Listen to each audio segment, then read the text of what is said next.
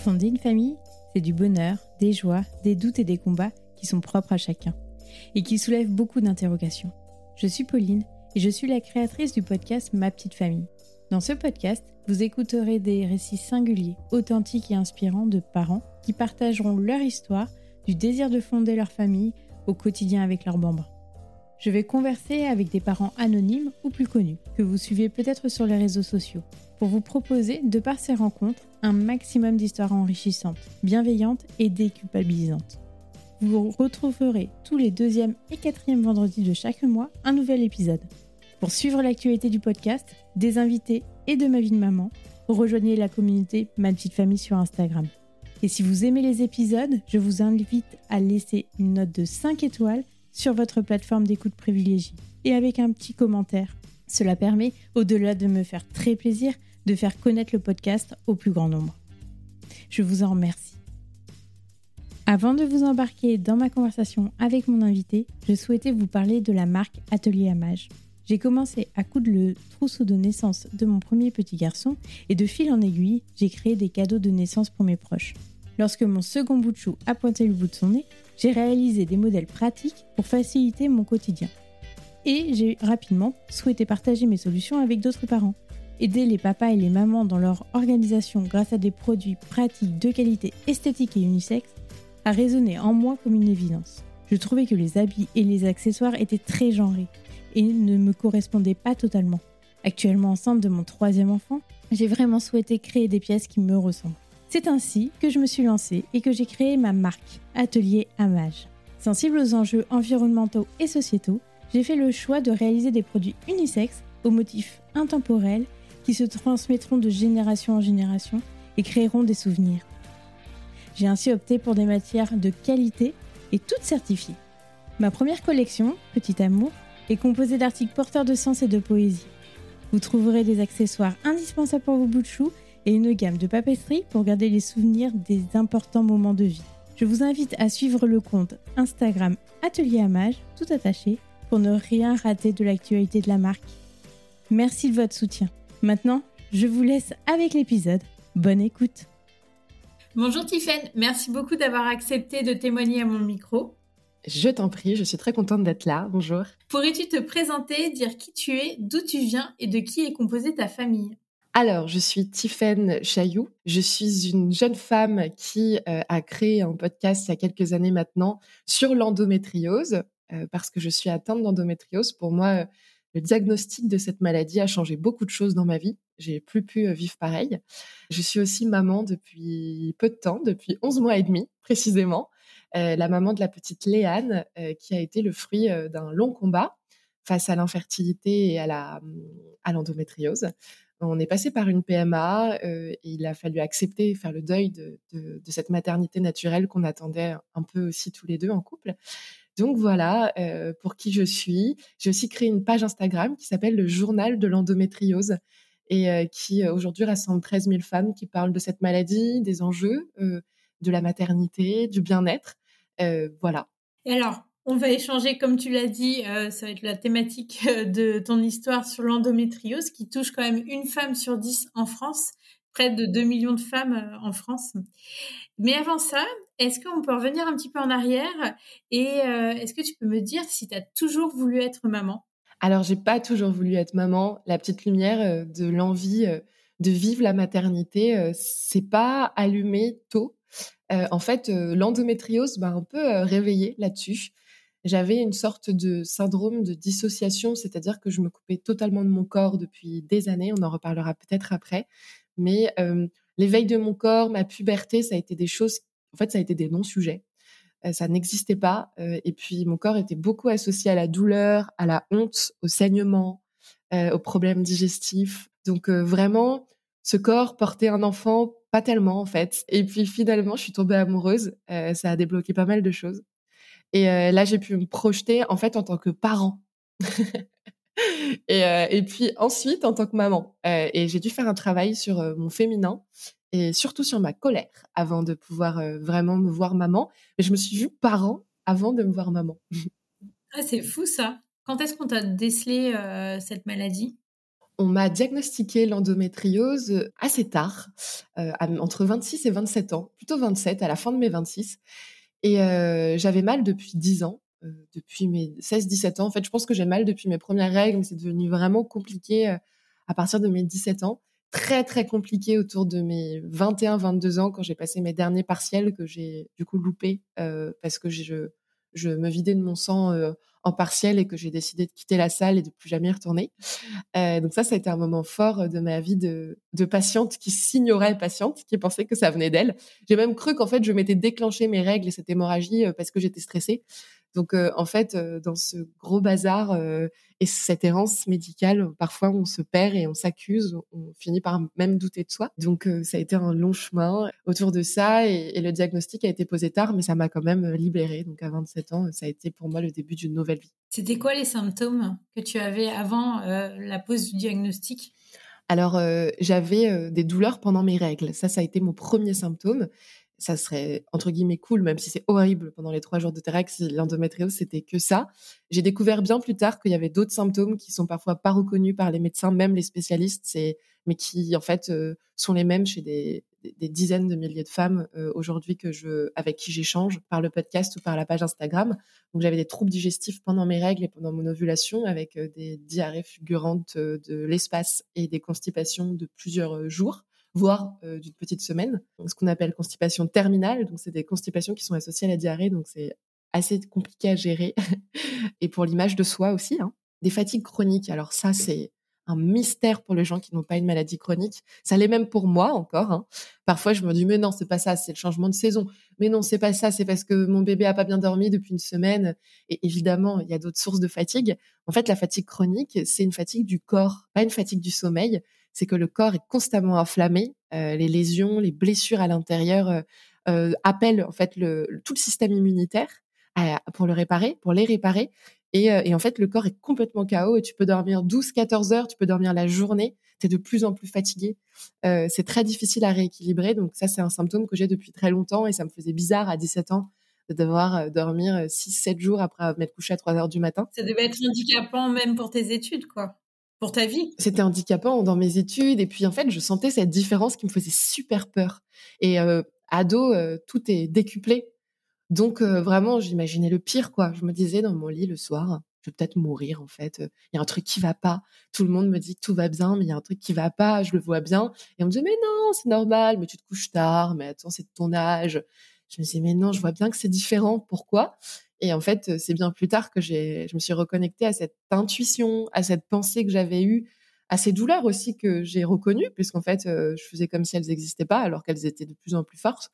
Et, ça a mis du temps. Et là-dessus, tu en as parlé à ta, à ta maman? J'en ai parlé à ma maman. Je crois que j'en ai parlé à ma maman. C'est très flou cette période. C'est comme si euh, c'était une période de mini-traumatisme parce que j'ai un peu explosé en plein vol autour de mes 20 ans, entre la douleur et, la non-écoute, la solitude. Donc, j'avais du mal à formuler les choses, puis j'étais jeune. Hein. Euh, donc, poser les mots sur ce qui m'arrivait, j'étais plutôt dans la fuite et la destruction. Euh, mais euh, avec du recul, oui, j'en ai parlé. En fait, j'ai appelé au secours à plusieurs reprises, que ça soit mes parents, des médecins. J'allais toute seule voir le généraliste. J'avais perdu ma carte vitale, je payais avec mes babysitting. C'était quand même vraiment le foutoir. J'essayais de trouver de temps en temps des solutions. J'avais des sortes de lueurs où je me disais, faut que je trouve ce que j'ai. Là, j'appelle un médecin maintenant parce qu'en fait, je viens de me vider de mon sang pendant trois semaines. Je vois que c'est pas normal. J'ai mal pendant mes rapports sexuels. Ah oui, ça aussi, c'est un symptôme. La dyspareunie, les douleurs sexuelles. Donc, euh, quand tu veux t'éveiller à la sexualité, euh, bonjour, euh, la confiance en soi et, et, le lien à l'autre. et donc, j'en ai parlé. Même à ma généraliste, j'ai vu une bonne dizaine de gynécos, des gastro. Jamais on m'a prononcé le mot endométriose. Et puis même, le pire, c'est que vraiment la phrase qui est ressortie à chaque fois, c'était que j'étais probablement dans une crise existentielle. J'avais une gastro ou que, mais en fait, j'avais une gastro toutes les deux semaines. Du coup, ça devenait bizarre. Que j'étais, bah, un, un, qu'est-ce qu'on m'avait dit? Ben voilà, mon profil en fait cardiologique, circulatoire était plutôt mou. Donc voilà, je devais être quelqu'un en fait d'un peu mou. et donc je disais, Ok, euh, super. Bon, bah, je suis molle. C'est très violent d'entendre ça, surtout quand on est ado, qu'on se construit. Euh. Hyper violent d'entendre en fait les autres te dire que euh, ta douleur, elle n'est pas légitime et qu'en fait, tu peux pas la laisser exister. Du coup, tu, enfin, moi, j'ai fini par faire une obsession de cette douleur et de mon visage, de mon état de fatigue. C'était devenu, en fait, ma plus grande hantise était d'avoir l'air fatigué sachant que je souffrais le martyr et que je me vidais de mon sang, évidemment que j'étais fatiguée. je faisais tout pour le cacher. J'étais super tonique. J'ai construit des masques pour le cacher ou c'était complètement faux en fait. Et, euh, et le jour, euh, c'était un peu avant mon diagnostic, j'ai commencé à, à, me sentir vraiment mal. De toute façon, ça peut jamais durer. Hein. Une vie où tu te mens à toi-même, où t'es pas connecté à ton corps, où tu essayes de donner une image de toi qui est fausse, où tu culpabilises de ce que tu ressens euh, tu fais semblant d'aller bien, ça peut pas tenir. Et en fait, j'ai commencé à voir quelqu'un parce que je sentais que j'en avais besoin et que j'allais exploser. Et un peu avant mon diagnostic, j'avais déjà beaucoup plus d'amour pour moi. Et je me disais, je me disais plus tais-toi, euh, avance, arrête de faire ta chochotte, euh, vis ton truc, t'es, euh, t'as de la chance pour ça, ça, ça, ça, tu vas pas te plaindre. Je me disais, soutiens-toi, je suis ma meilleure amie, je vais m'aider, il y a un truc qui va pas, je suis là pour moi, il faut que je me repose. Ça devenait plus doux déjà. Et puis mon diagnostic, euh, alors là, je me suis pris dans les bras et je me suis dit, euh, plus jamais je me laisse tomber. quoi. Oui, il faut se faire confiance. Et alors, comment ça s'est passé, euh, ce diagnostic? Tu es allé voir une gynéco, un gynéco Et là, ça, les mots ont été posés? Alors pas du tout. c'est mon médecin généraliste qui m'a, en fait, qui m'avait clairement dit, écoutez, je pense que là vous êtes de mauvaise foi. Ça fait 35 fois que vous venez me voir dans l'année. Euh, je vous mets en arrêt de travail, mais en fait, je veux plus vous mettre en arrêt de travail euh, parce que je trouve, voilà, je pense qu'il faut que vous vous questionniez. Donc, euh, c'est un peu la dernière fois que je vous vois, j'espère. Et donc, j'étais ressortie avec deux semaines d'arrêt, mes règles hémorragiques, pas d'examen, enfin, une douleur terrible dans le bas du ventre, et puis vraiment pour le coup un sentiment d'être d'être problématique pour la société et le système, en tout cas, et donc pour moi. Et puis en fait, elle m'a rappelé quelques mois plus tard que j'avais plus consulté personne. Hein. J'étais dans mon errance. Euh, je serrais les dents beaucoup au bureau, euh, dans ma vie. Et puis, euh, en fait, elle m'a dit, je sors d'une conférence faite par un médecin, un spécialiste de Cochin, qui donne des conférences pour que les médecins soient informés. Il vient de me lister les symptômes de l'endométriose. C'est vous. venez me voir, je vais vous prescrire une IRM. Mais il faut dire que c'est vrai que cette maladie, même les médecins ne sont pas formés. Enfin, il y a encore 5-6 ans, on n'en parlait pas. Et donc, euh, beaucoup de, spécialistes ne, ne, connaissaient pas. Mais absolument. Moi, je m'estime chanceuse, euh, en fait, bizarrement, de vivre à notre époque. Et pas il y a dix ans, je vois Yasmine Kando, euh, la présidente d'Endo France, avec qui maintenant j'entretiens un vrai lien, euh, et qui a été diagnostiquée il y a une vingtaine d'années. Enfin, à l'époque, c'était un, non-sujet. Et alors là, c'était le désert, le désert. Donc, il, suffisait d'avoir une endométriose un peu invasive et agressive, et c'était l'enfer, vraiment. Aujourd'hui, on est quand même, on peut être écouté. Alors, tu vois, moi, j'ai quand même une errance de 10 ans et j'ai pas du tout été écoutée aussi, euh, mais sur un, voilà, sur le plan euh, relationnel, familial, le cercle proche, plus, plus les médecins. Donc, il y a toujours du boulot. Euh, ça s'améliore.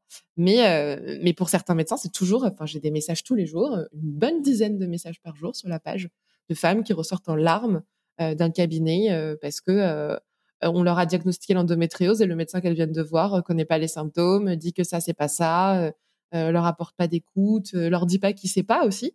Et donc, euh, ça tourne en rond, quoi. Et à cette époque-là, tu étais déjà en couple? J'étais en couple. Je venais de me mettre en couple en fait quand on m'a diagnostiqué l'endométriose. Et le jour du diagnostic, donc je suis allée faire mon IRM, ordonné par ma généraliste du coup. Et je ressors et puis là, là c'est une spécialiste de l'endométriose qui m'a lu l'IRM. Elle me dit vous avez un nodule à tel endroit, vous avez un nodule sur la trompe, vous en avez qui tapisse tout l'utérus, vous en avez dans le, rectum et sur le ligament hétérosacré, et puis en a sûrement aussi dans digestif, je vois pas bien, mais voilà. Donc euh, c'est un peu, c'est pas la cata, mais euh, avant on parlait en stade d'endométriose, ça aurait été un stade 4. Maintenant on parle plus du tout en stade, mais c'est une endométriose profonde. On dit qu'il y en a une ovarienne, euh, on dit qu'il y en a une superficielle ou une profonde. Moi j'en avais plutôt une profonde et superficielle. C'est pas parce qu'on en a une superficielle d'ailleurs que on n'aura pas de problème de fertilité ou que c'est moins douloureux. C'est juste des appellations pour euh, parler des endroits où se situe l'endométriose. Et, euh, et donc euh, j'ai appelé mon, mon, copain avec qui j'étais depuis quatre mois et je lui ai dit quitte-moi. on se sépare, c'est terminé maintenant. je comprends que tu veuilles pas être avec moi, puis moi je veux pas être avec moi. Et puis voilà. Enfin bref, c'était vraiment dans ma tête. Enfin vraiment, je lui ai dit, je, après plus sérieusement, écoute, en vrai je pense que j'en ai pour un moment. Je vais me faire opérer dans quelques mois. Je sais pas trop de quoi l'avenir est fait. On vient de me dire, euh, enfin, on m'a dit il y a quelques années, mais on me redit que euh, j'aurais des problèmes pour avoir des enfants, voire que j'en aurais pas. donc voilà, enfin, tu peux aussi avoir la flemme de ça. On est ensemble depuis trois mois, on était encore en train de faire des dates. et il m'a dit genre, attends, viens, on va prendre un verre. Je mais je peux plus boire d'alcool. C'est vrai? Tu pouvais plus avec. T'avais un traitement?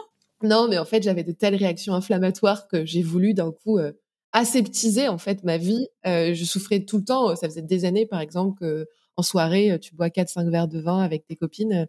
Et en fait, mon ventre devenait une sorte de montgolfière. J'avais l'impression d'enfler de partout. J'avais très très mal, donc je prenais des tramadol, des anti-inflammatoires, ce qui est quand même vraiment une catastrophe. Et j'ignorais totalement cette douleur, alors qu'en fait, ce qui la faisait flamber, c'était aussi l'inflammation digestive et c'était aussi lié à l'alcool. Mais va comprendre ça à 20 ans ou à 18 ans. Donc là, j'ai un peu fait un rejet de tout ça en me disant, je me fais plus de mal, j'ai une vraie maladie, donc stop. Mais bon, j'ai quand même bu un verre de vin soir-là, voire trois ou quatre. Hein. pour digérer l'information. Et puis on a beaucoup parlé et c'est là où il m'a dit écoute, euh, pour moi, euh, enfin je t'aime et on verra ce que l'avenir nous propose, mais euh, mais pour moi les bébés c'est un bonus.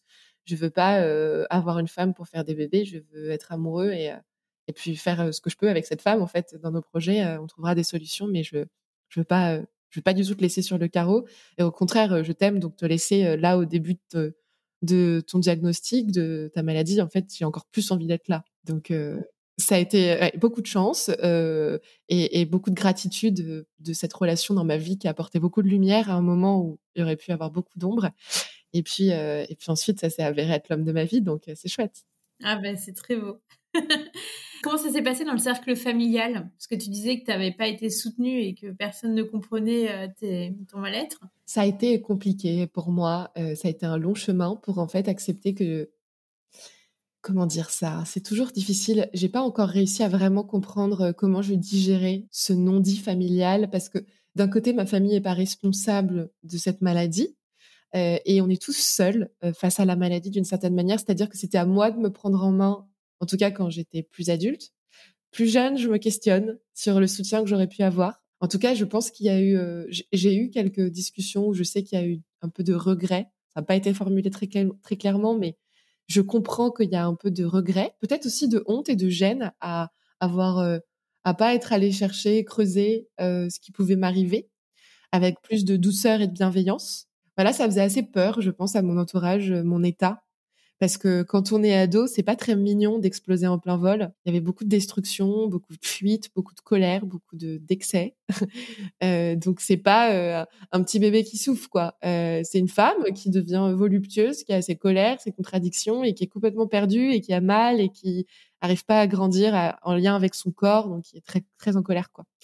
Donc il y a un côté de moi où je je pense que voilà moi je ferais différemment avec mes proches et mes et ma fille pour le moment j'essaierai vraiment d'être en connexion, on verra ce que ça donne, et d'avoir de la bienveillance, de l'écoute et de la croire.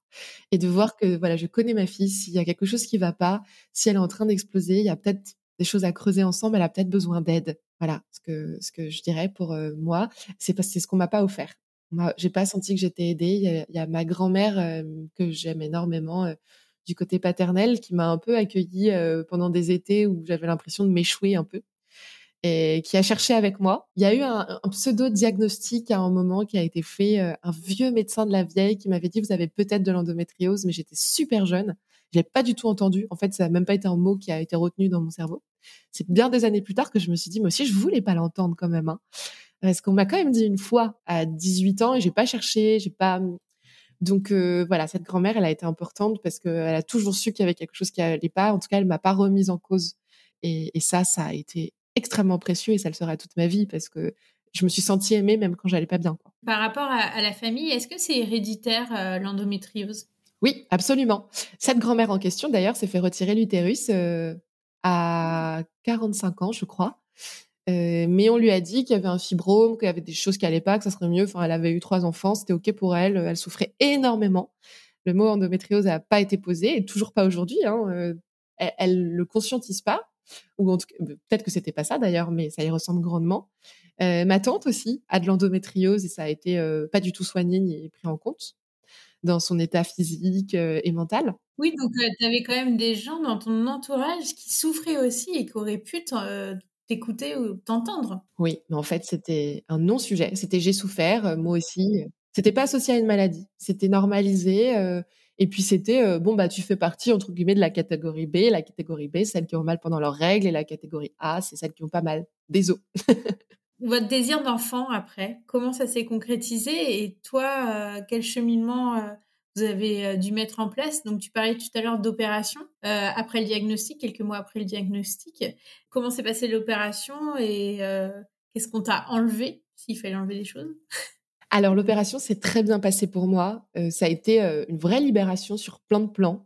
En fait, le fait d'avoir été en errance pendant dix ans, ça c'est vraiment euh, un truc de patiente. Mais le fait d'être opérée d'une vraie maladie, c'est bête comme ça, mais ça fait un truc.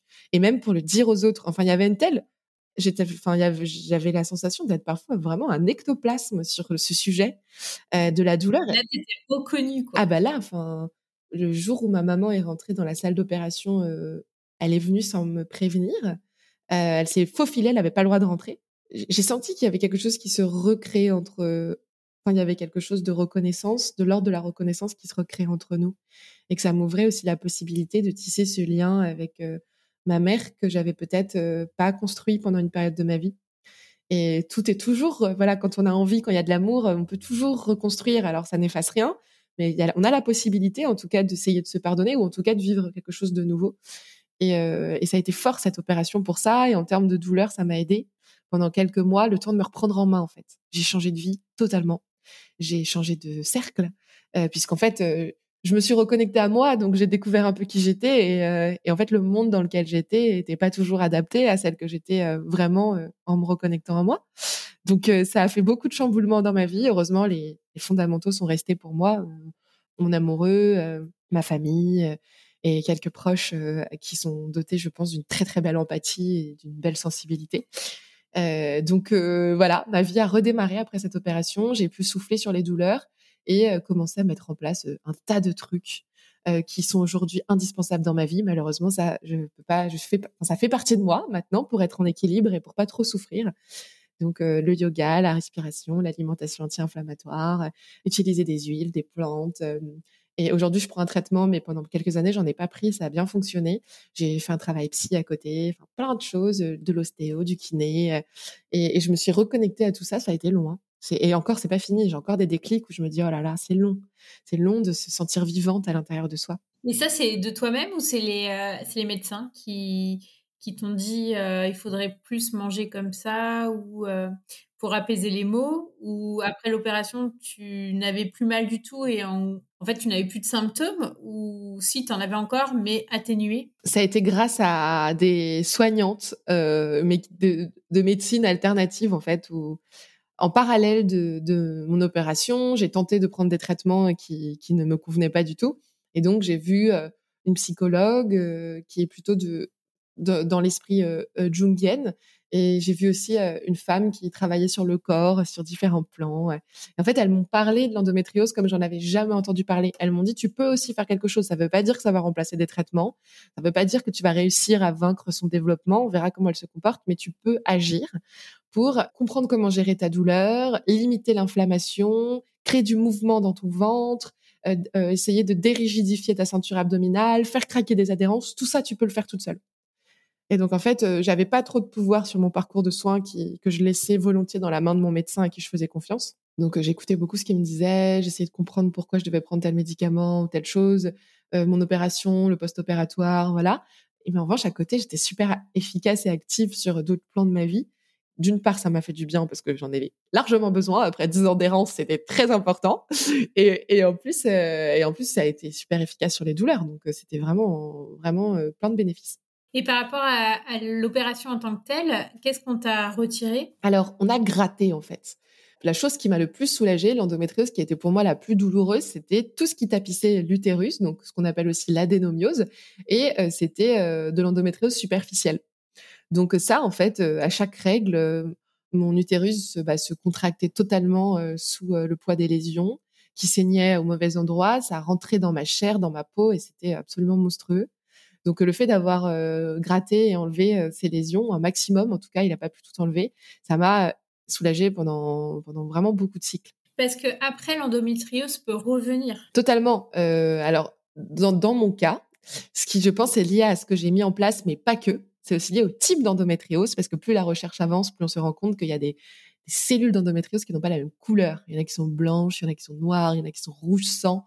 Donc en fonction du tissu cicatriciel, de comment ça fonctionne cette endométriose, on a des endométrioses qui ne peuvent pas se passer de traitement en fait. C'est une flambée directe et il y en a d'autres, on comprend pas très bien leur fonctionnement mais on voit qu'elles peuvent se stabiliser voire disparaître. À chaque femme son endométriose et j'ai un peu tenté en étant très très prudente, en faisant des échographies, en étant totalement obsédée par ça euh, tous les trois mois au début, de moi réguler en fait l'inflammation, mon stress, tout ce qui pouvait venir oxyder, détruire mon système. Et en fait, ça a stabilisé mon endométriose euh, pour ma part. Euh, donc euh, j'ai fait un examen juste après ma grossesse et je n'avais plus d'endométriose visible à l'imagerie, alors qu'elle était un petit peu revenue après mon opération. Celle qui prenait les images médicales, la radiologue m'a dit bah écoutez là franchement je vois rien en fait. Donc profitez. Et malheureusement, après l'accouchement, les douleurs sont revenues et là, j'ai une autre IRM de prévenu, de prévu et on verra. Mais c'est possible de, voilà, on peut agir. C'est pas toujours, il faut être très prudente parce que quand on a une endométriose flambante, voilà. Mais, euh, mais ça peut se stabiliser, ça peut disparaître ou ça peut flamber, revenir. Et là, moi, je sens que j'ai une boule dans le rectum euh, et je sais très bien ce que c'est puisque je l'avais euh, avant mon opération et que ça avait été gratté à l'opération aussi sur le ligament utérosacré, le fond du vagin en fait, le cul-de-sac de Douglas, on appelle ça. Et là, je sens que c'est très douloureux et la paroi de l'utérus est très fine et avec le rectum, on peut confondre en fait. Et je pense que c'est revenu, donc euh, voilà, ça peut revenir. Et tu parlais donc euh, de l'après ton accouchement. Donc tu te fais opérer. Après ça, on te dit euh, vous pouvez en fait maintenant avoir des enfants ou on te dit bah ça va être encore compliqué. Et dans quel état d'esprit tu étais par rapport à ton couple euh, toi qui t'étais pas projeté avec un enfant mais qui avait dit euh, non non on n'aura jamais d'enfant euh, je peux pas. Ouais. En fait pour la PMA ça a été quand même un chemin un peu long.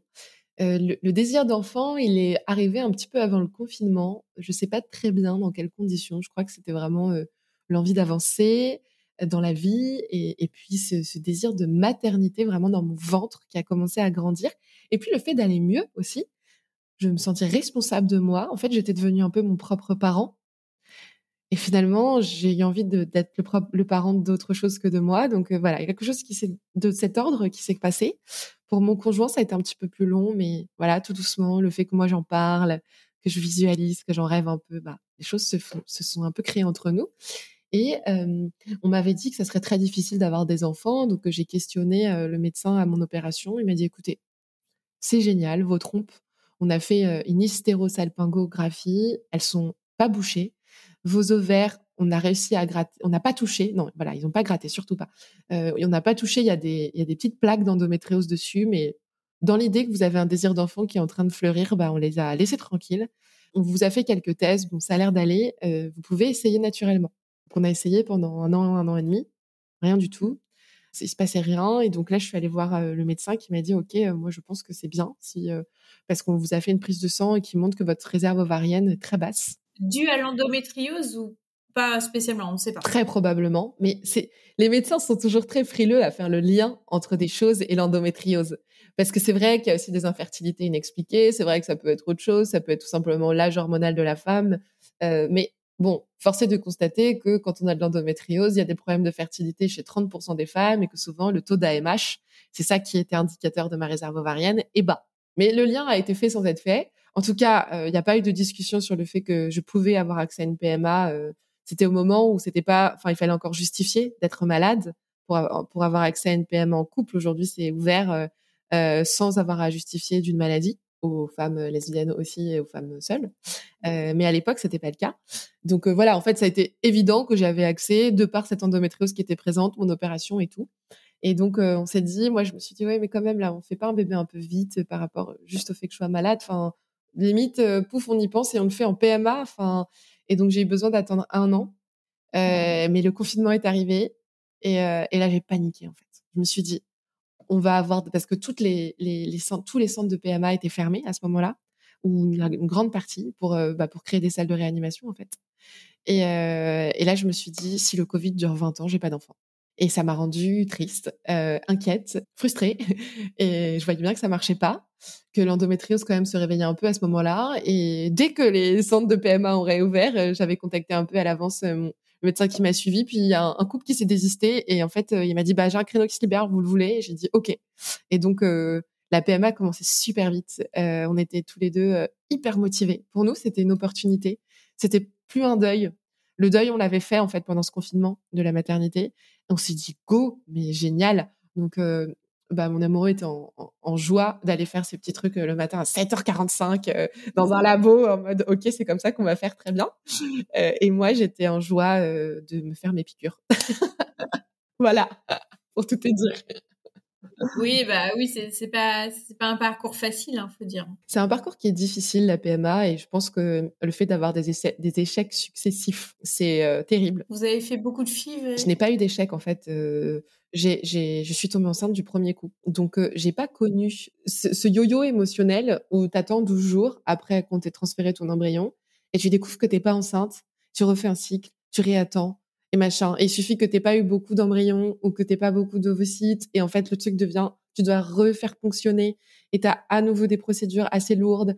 Et en fait, je vois, mais j'imagine très très bien comment tu peux tomber dans une sphère de, de souffrance et de solitude euh, énorme. Et je suis d'aujourd'hui des femmes qui voilà qui sont dans ces parcours, c'est vraiment des guerrières. Enfin, pour se relever, je je les admire tellement. Je vois à quel point il faut aller chercher en soi d'autres raisons de vivre et d'être heureuse et pas focaliser et avancer, se battre et voilà, s'ouvrir aussi à des possibilités que ça marche pas.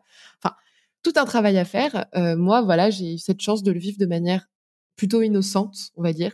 En tout cas, très très motivée, en me faisant accompagner en sophrologie, en prenant des compléments alimentaires à côté, en soutenant mon corps, en ayant une super hygiène de vie pendant un an, en étant dans la visualisation positive tout le temps. J'ai vraiment vécu le truc comme ça à fond en me disant allez, là, je le vis comme pour le moment euh, un miracle et puis on verra plus tard. Hein.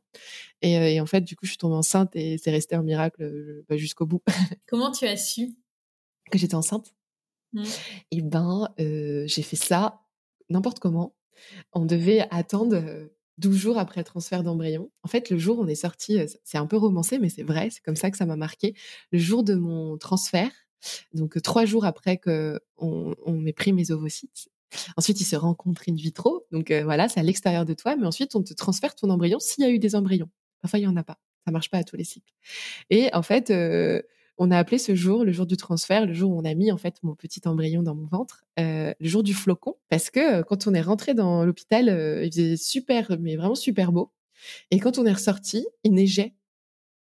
Et c'était voilà, il n'avait pas encore neigé, c'était en janvier, et, donc on s'est dit que voilà, il y avait des flocons partout autour de nous et que j'en avais un dans le ventre on on s'est un peu accroché à ça, à cette belle image de la neige et de nous qui sortions de ce vieux centre hospitalier, de ces couloirs tout moches et, et de ces médecins à qui j'avais dit, j'aurais pas imaginé qu'il y aurait trois hommes autour de moi le jour où je ferais un enfant. oui, là, sur ce coup-là, j'étais plutôt positive. Il y a eu des beaux moments pendant cette PMA. Il y a eu des moments durs. Hein. Euh, faut pas les, faut pas les cacher non plus. Ou euh, voilà, des réactions aux hormones un peu difficiles, beaucoup de larmes, surtout pendant la période d'attente, donc juste après le transfert et le jour du flocon. Il y a eu 11 jours euh, et en fait, j'ai craqué au neuvième. J'avais fait des prises de sang qui montraient que peut-être, je crois que c'était au neuvième, mais pas sûr. Donc je m'étais dit bah non, en fait, ça marche pas. Et on m'avait dit, vous attendez le douzième jour, hein, parce que les tests, ils sont pas bons, sinon ça peut être aussi une grossesse chimique. Enfin, attendez. Moi, évidemment, neuvième, je cours à la pharmacie en cachette, sans le dire euh, à mon mec, et euh, j'achète un test de grossesse que je fais en cachette. Et là, bim, enceinte. Alors je me dis, oups, je l'ai fait sans lui, qu'est-ce que je vais lui dire? Donc il y a eu un grand silence en moi. Je suis restée, euh, je pense, bien 45 minutes dans les toilettes. Il était dans la cuisine, il me préparait un jus pour me donner de la force à ce moment-là. Et puis au bout de 45 minutes j'ai vraiment dialogué avec euh, ce qui venait de m'arriver, avec euh, ce premier test positif sur 250 euh, tests que j'avais fait dans ma vie. Et, en fait, là, je, je, suis sortie en tremblant et je sais pas, d'un coup, j'ai eu peur d'avoir fait ça trop tôt, que ça soit une fausse joie pour lui aussi. Donc, j'essayais de pas trop me réjouir. Je suis arrivée, je lui ai juste dit, j'ai un truc à te dire, je suis enceinte. Il m'a dit, et lui aussi a réagi hyper bizarrement, il m'a dit, bah, c'est bien, ma chérie, mais on va pas s'emballer, on n'est pas sûr, on attend. Je dis, OK. Voilà. et donc, on s'est plus parlé. Pendant... Et bu ton jus. J'ai bu mon jus et on s'est presque pas parlé pendant quatre jours. Voilà. Et puis, euh, quand le test, la vraie prise de sang a été faite et que là, on m'a dit, là, c'est clairement parti, mais il faut être très prudent jusqu'au troisième mois. Euh, il y a un petit risque de, de, fausse couche un peu plus supérieur à la moyenne quand vous avez de l'endo. C'est que 10%, mais voilà. Attendez quand même. Et donc, et donc on a attendu, mais à partir du moment où, où la prise de sang était partie et, et voilà, ça a été quand même assez magique on a espéré très fort en tout cas. Puis voilà, ça s'est bien passé. Et comment t'étais pendant les trois premiers mois? Tu en as parlé à des gens autour de toi ou pas du tout? Pas du tout.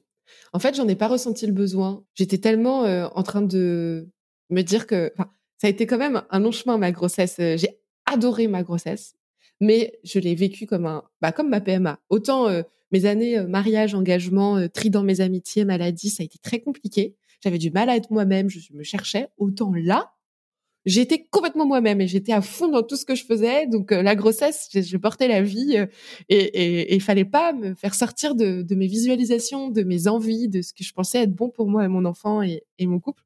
Donc ça s'est bien passé et j'ai pas ressenti le besoin d'en parler tout de suite. J'ai attendu vraiment d'être même un peu après la première écho, peut-être au quatrième mois. Et il y avait quelques membres de ma famille qui savaient qu'on essayait des PMA mais qui n'ont pas posé de questions. Et donc, quand je l'ai annoncé, il y a eu beaucoup d'étonnement, beaucoup de larmes de joie et de soulagement autour de nous. Et moi, j'étais à l'aise avec ça, donc j'ai préféré pas diluer mon énergie avant à, parler autour. Et est-ce que l'endométriose peut se réveiller pendant la grossesse? Est-ce que tu as eu des mots dus à ça ou pas du tout? J'ai pas eu de mots pendant ma grossesse. Ça a été pour moi l'illustration d'une vie sans endométriose et j'ai beaucoup pleuré. j'ai essayé d'expliquer au bébé pourquoi je pleurais, que c'était du soulagement. Mais j'ai beaucoup pleuré de projeter cette vie sans endométriose. Et même là, en t'en parlant, ça me fait quelque chose parce que j'ai mal quand je te parle. Et donc, c'est vrai que vivre sans douleur, dire oui, enfin, j'étais enceinte hein, même jusqu'au neuvième mois. Hein, je suis née, Léa, je suis née, Léa est née à, neuf mois et quatre jours. Et c'est vrai que jusqu'au bout, je projetais des dîners, je sortais, je disais oui à tous les week-ends j'étais tellement libre dans mon corps. Je ne devais pas anticiper de quand j'ai mes règles, de quand j'ai mal, d'annuler des trucs au dernier moment, de pas pouvoir marcher. Ça a été merveilleux pour moi. Euh, et c'est vrai qu'à l'accouchement, en revanche, bah, il y avait en fait une adhérence qui avait jamais été trouvée, qui a probablement arraché quelque chose euh, quand, bah, quand le bébé est descendu. Donc, euh, mon accouchement a été compliqué par l'endométriose. Et puis, j'ai entendu les sages-femmes qui parlaient une fois que Léane était née, qu'elle était sur moi, et je les entendais dire il y a quoi sur le placenta? T'as vu toutes ces traces blanches? C'est bizarre, on dirait que ça a été brûlé. C'est quoi En fait, euh, et en fait, je me disais, c'est le lando, j'en suis sûre. Alors, j'ai jamais su. Hein. J'en ai parlé à des médecins qui m'ont dit, mais pas du tout, c'est pas le lando, c'est pas possible. Donc, j'ai jamais su. Je peux pas affirmer que c'était ça. Mais elles avaient jamais vu ça. Voilà, en tout cas. Euh, ensuite, c'est revenu. Donc, euh, l'accouchement a été douloureux de par ces lésions et c'était pile aux endroits où j'ai mes lésions. Mais la grossesse a été super. et franchement, j'ai hâte Enfin, c'est un peu bizarre, j'essaie de me calmer là-dessus, mais j'ai presque hâte de retomber enceinte parce que ça m'a.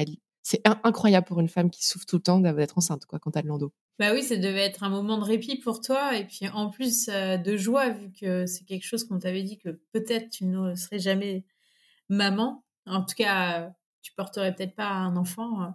Absolument, il y a eu un vrai travail de légitimité à faire et en fait, heureusement, j'ai lu dans un bouquin de Anne Landry, enceinte, que j'ai adoré, qui euh, est philosophique sur la grossesse et j'avais moi j'ai beaucoup besoin de d'aller chercher le sens et la profondeur de ce qui peut se transformer en nous dans les étapes de nos vies, que ce soit la grossesse, le deuil, la maladie. Et en fait, euh, elle dit, on ne fait pas payer à un enfant la manière dont il a été conçu et il faut travailler sur sa légitimité si vous êtes passé par une PMA. Et en fait, c'est vrai, moi j'avais une petite voix au début qui me disait, en fait, si j'étais au Moyen Âge, je serais jamais tombée enceinte. Est-ce que j'ai le droit, en fait, d'avoir utilisé la médecine? Est-ce que je suis à l'aise avec le fait d'avoir poussé mon corps? Est-ce que je suis faite pour vivre cette, euh, expérience-là Est-ce que je l'ai pas finalement volée ou, en tout cas provoquée et, ça, ça a été un chemin donc euh, que j'ai fait. J'en ai parlé, j'ai été accompagnée, j'avais besoin de le faire. Et euh, quand Léane est arrivée, j'étais à l'aise. Je sais qu'aujourd'hui, je peux être à l'aise avec le fait que euh, elle a été conçue d'une PMA, mais de l'avoir portée naturellement. Je sais pourquoi je l'ai fait. Je sais que je me remercie tous les jours d'avoir fait ça, que je me suis choisie en faisant ce, chemin de PMA. Donc voilà, mais quand même, c'est important, je pense, de se poser la question à un moment de est-ce que je suis à l'aise avec euh, la manière dont mon enfant est conçu et est-ce que je me sens légitime? Quelques mois plus tard, alors, après, au niveau du postpartum, comment ça s'est passé? Est-ce que les douleurs sont revenues ou tu as eu encore du moment de répit? Les douleurs sont revenues très vite, très violemment, comme jamais. Aujourd'hui, c'est vraiment compliqué. Du coup, j'ai craqué, j'ai repris un traitement, euh, un traitement qui est assez connu pour l'endométriose. C'est une pilule progestative parce que je peux pas prendre d'œstrogène en plus. Euh, j'ai un gène qui m'empêche de, un gène de la prothrombine. Bref, ça m'est contre-indiqué. Donc, euh, je suis à la progestérone. C'est assez fortement dosé et ça m'a coupé mes règles, coupé mon cycle, mis sous une certaine forme de ménopause. Donc, il a fallu que je m'adapte aux effets secondaires au début. mais ça m'a coupé toute douleur qui était vraiment insoutenable, et surtout quand tu as un bébé de, de 4 mois. donc ça, ça a été top. Enfin, ça m'a coupé mes douleurs hormonales et liées au cycle. En revanche, j'ai un gros, gros problème digestif.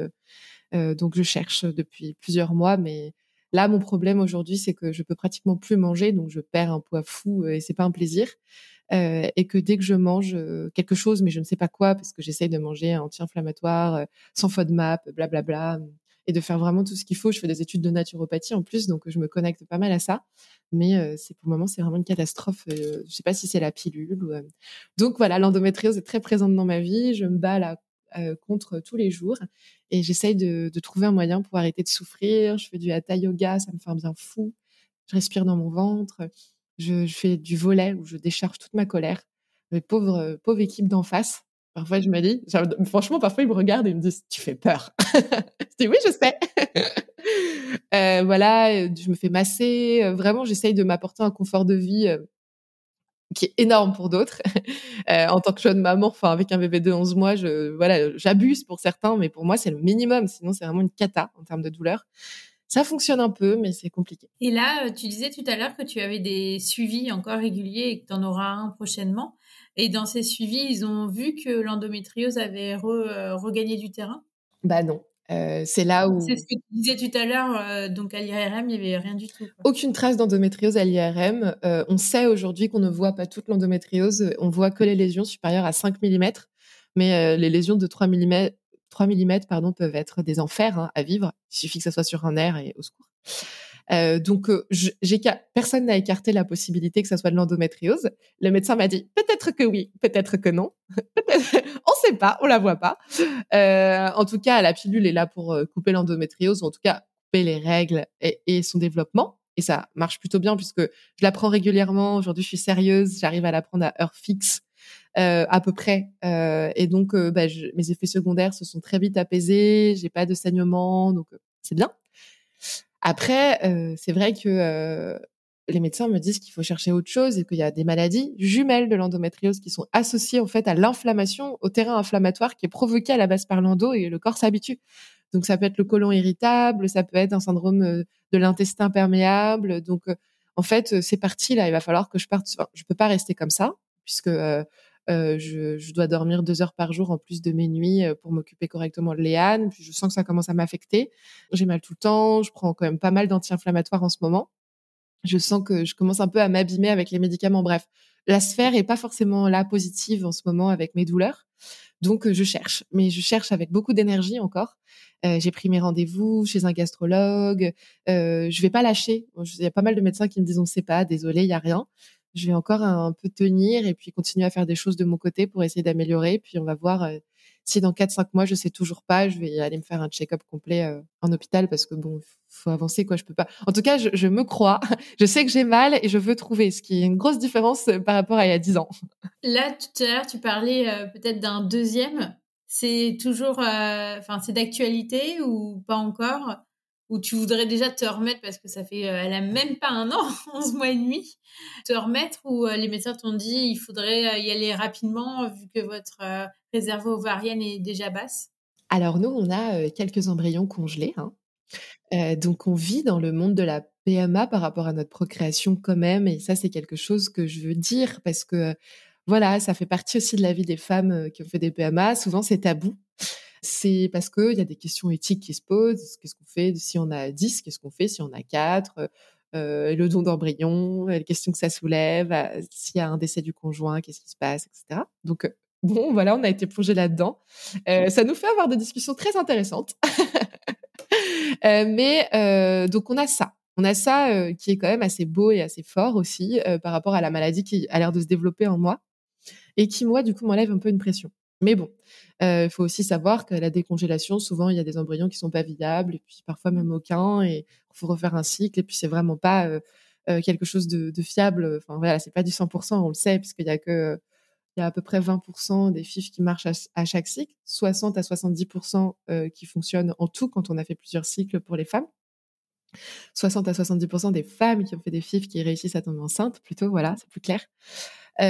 donc, On espère. Euh, moi, j'y pense. J'ai un truc professionnel à réaliser. Je, sais qu'il y a une petite part de risque que ça soit trop tard. Maintenant, j'ai conscience que du haut de mes 32 ans, euh, dans une semaine, euh, et ben, en fait, je suis peut-être bientôt ménopausée. Peut-être qu'il y a des choses qui fonctionnent plus. Je vois bien que mon horloge biologique est un tout petit peu décalée. Mais j'ai besoin de me réaliser pour avoir ce, deuxième bébé. Après, je, voilà, moi, ça fait partie de mes envies d'avoir un deuxième enfant. Ça fait aussi partie des envies du papa, de Léane.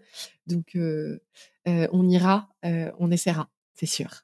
Et alors là, autre question, c'est plutôt vie professionnelle. Comment tu as réussi à concilier aussi cette maladie avec le côté pro Si tu étais salarié avant, maintenant C'est un gros sujet. Merci de me poser la question. C'est vrai que j'ai pas vraiment trouvé de solution. j'ai quitté mon emploi de salarié. J'avais un rythme d'entreprise j'ai eu une, une boss qui était assez compréhensive quand je me suis fait diagnostiquer parce qu'elle avait sa maman qui était atteinte d'endométriose. Donc ça, c'était un coup de bon pas de chance pour la maman mais de chance pour moi. Mais ça a été compliqué de partir euh, donc euh, de partir de mon boulot en ayant le chômage enfin tout ça euh, ça a été bon, voilà c'est c'est important de le faire parce que ça peut permettre de construire d'autres choses. J'ai dû me réinventer sur un job non salarié au départ quand j'ai commencé à rééquilibrer ma vie. Finalement ça a été ma mission de vie ça l'est toujours euh, en me formant en naturopathie pour devenir naturopathe, ce qui est une vraie passion puisque moi je quand même j'utilise énormément les plantes et le mouvement et le mouvement c'est la vie en naturopathie. Mmh. Euh, donc euh, j'essaye vraiment de de sensibiliser là-dessus parce que je vois à quel point moi ça a changé ma vie, je vois à quel point les gens euh, ne connaissent pas encore bien ces chemins-là, qui sont anciens, ça a été perdu. Euh, donc je reste quand même dans une volonté d'être dans quelque chose de libéral même en, faisant des choses euh, sur Instagram en collaboration avec mon podcast, en lançant une box dédiée à l'endométriose. C'est des projets que je fais à mon rythme, en fait, ce qui aide beaucoup. Je sais pas comment font les femmes qui souffrent, euh, entre guillemets, autant que moi ou plus pour avoir un job salarié. Il y en a énormément. Euh, moi, j'ai fait des sacrifices de salaire énormes. voilà, pour ne plus souffrir au travail et pas me lever à 9 heures. Euh, ça a été un changement de vie radical pour moi en termes de niveau de vie. Je regrette pas du tout pour le moment, on verra. Mais, mais je regrette pas du tout parce que j'ai eu mon rythme, un confort de vie qui est adapté à ma maladie euh, et, et j'ai réussi, je pense, vraiment à la stabiliser aussi grâce à ça. Après, on peut pas tout le permettre. Euh, il y a différentes conjonctures de vie en fonction de voilà si on a des enfants, si on n'en a pas, si on a un conjoint, si on n'en a pas. Donc je sais que c'est pas possible pour tout le monde, mais euh, c'est compliqué au travail et bravo aux femmes euh, s'il y en a qui écoutent ce podcast et qui ont de l'endométriose vraiment bravo, mais, mais serrez pas trop les dents non plus, quoi. Voilà, pensez à vous, mais bravo de tenir parce que c'est pas facile. Qu'est-ce que tu voudrais dire euh, aux femmes qui euh, souffrent tous les mois et qui sont euh, aussi dans une errance médicale? Où est-ce qu'elles peuvent se tourner? Est-ce qu'il y a des, associations ou des professionnels qui sont plus formés que d'autres et qui pourraient les diagnostiquer afin qu'elles aussi, elles trouvent une libération dans la parole d'un professionnel qui leur dise voilà, vous souffrez d'endométriose et qu'elles puissent avoir un traitement adapté Je leur dirais à ces femmes qui cherchent donc d'où vient leur douleur, c'est peut-être de l'endométriose, c'est peut-être des ovaires polykystiques, c'est peut-être autre chose, un fibrome et tout. En tout cas, si on a mal au niveau gynécologique, c'est indispensable de chercher sans relâche jusqu'à ce qu'on trouve. Voilà. Euh, chercher la cause de ces maux, de sa douleur, de sa fatigue, c'est quelque chose qui libère. Euh, et puis tant pis si c'est une course auto-centrée, tant pis euh, si on a l'impression parfois de tourner un peu autour de soi-même. C'est le but de la vie, euh, de se sentir bien. Si on n'a pas d'énergie pour soi, on n'en aura pas pour les autres de toute façon. Donc euh, franchement, déjà chercher les médecins, comment faire accélérer les femmes et les aider dans voilà dans ce podcast. chercher des centres spécialisés. si dans un centre spécialisé on rencontre un gros ponte qui se prend pour un foufou, c'est tout sur tout et ne nous traite pas particulièrement bien, fuir. C'est pas parce qu'il y a des vieux de la vieille euh, qui pensent tout savoir qu'ils savent et qui savent accompagner les femmes. Euh, il y a des super euh, généralistes, il y a des super sages-femmes, il y a des gens géniaux qui sont pas des pontes ou des machins et qui arrivent vachement bien à accompagner l'endométriose. J'ai pas de nom à donner parce que ça serait, il y a plein plein de super praticiens. mais voilà, les centres spécialisés, il y a des belles choses qui se passent à l'intérieur, les centres antidouleurs aussi. Les sages-femmes, faut pas les oublier elles, peuvent pas suivre l'endométriose, mais elles peuvent euh, mettre des premiers éléments de diagnostic. Elles peuvent écouter, euh, c'est très important. Elles peuvent avoir cette place-là d'accompagnant. Et puis ensuite, euh, ne pas négliger ce qui se passe à côté. Ça peut paraître un peu superflu au début, c'est vrai. Enfin, on a besoin de la médecine de l'urgence. Moi, j'avais besoin d'être opérée par un chirurgien j'avais besoin de prendre ma pilule en ce moment très fortement dosée d'hormones. Évidemment que la médecine chimique pour moi est, enfin, je sais même pas ce que je ferais sans elle en fait, et, la médecine de l'urgence comme la médecine opératoire par exemple. Mais à côté de ça, il y a d'autres types de médecines qui existent, qui sont des médecines de fond, euh, qui sont plus engageantes peut-être, un peu plus longues à mettre en place, parfois qui paraissent un peu bah, disproportionnées dans le mauvais sens, dans le sens un peu trop légère par rapport à ce qu'on souffre ou ce qu'on vit. Mais au final, euh, en fait, c'est extraordinaire de, de voir leurs effets sur le long terme et il faut pas oublier ça. Quoi. Donc la sophrologie, euh, moi, ça a eu vraiment beaucoup d'effets. Apprendre à respirer, le yoga, les, les, étirements du corps, déscléroser ce qui est sclérosé en fait, et puis l'alimentation qui est la base de tout. Comment on se nourrit en général, d'ailleurs même dans la tête aussi. Euh, et puis un suivi psy. Euh, franchement, c'est, ça renforce énormément. Euh, on n'a pas vu beaucoup de héros qui n'avaient pas d'alliés, de petits adjuvants, de voilà, de, d'auxiliaires. Donc, on a tous besoin de, de nos petits amis, de nos petits voilà compatriotes dans nos aventures pour nous aider, pour nous soutenir. Et je pense que c'est important de savoir s'entourer. Et si c'est par une psy à un moment pour avoir un espace de parole, c'est indispensable parfois. Il faut pas avoir peur d'aller chercher une psychologue, quelqu'un avec qui parler, ce type de choses. Super, merci beaucoup pour euh, tous ces, ces, petits conseils euh, très concrets. Et c'est vrai que parler de ce qui est autour, c'est très important aussi pour avoir le soutien. Et surtout s'entourer de personnes bienveillantes, comme tu disais. c'est quand même mieux. Ça, c'est important, euh, les relations. Peut-être le dernier mot, ça sera ça. C'est vraiment on n'est pas tous faits pour rester en lien toute notre vie avec des gens, je pense. En tout cas, c'est très beau de voir qu'on est euh, un passé, un futur et un présent. C'est très beau l'instant présent, mais on n'est pas que ça, effectivement. Et le passé compte, le futur aussi. Mais il y a des liens qui sont pas faits pour euh, perdurer en fait dans le temps. C'est pas grave. Ça veut pas dire qu'on n'a pas vécu des belles choses. Ça veut pas dire que on se recroisera peut-être plus tard un jour ou jamais de la vie. Mais en tout cas, ça peut arriver qu'on se recroise. L'idée, c'est juste que quand on n'est pas aligné, pas bien avec des gens qu'on sent que c'est laborieux, que ça fait trop mal. Euh, avec l'endométriose ou n'importe quel type de maladie chronique, l'énergie, elle peut pas aller là-dedans. Euh, donc c'est bien aussi de savoir lâcher plutôt que de se faire mal aux mains. C'est très bien. Beau mot de la fin. Voilà.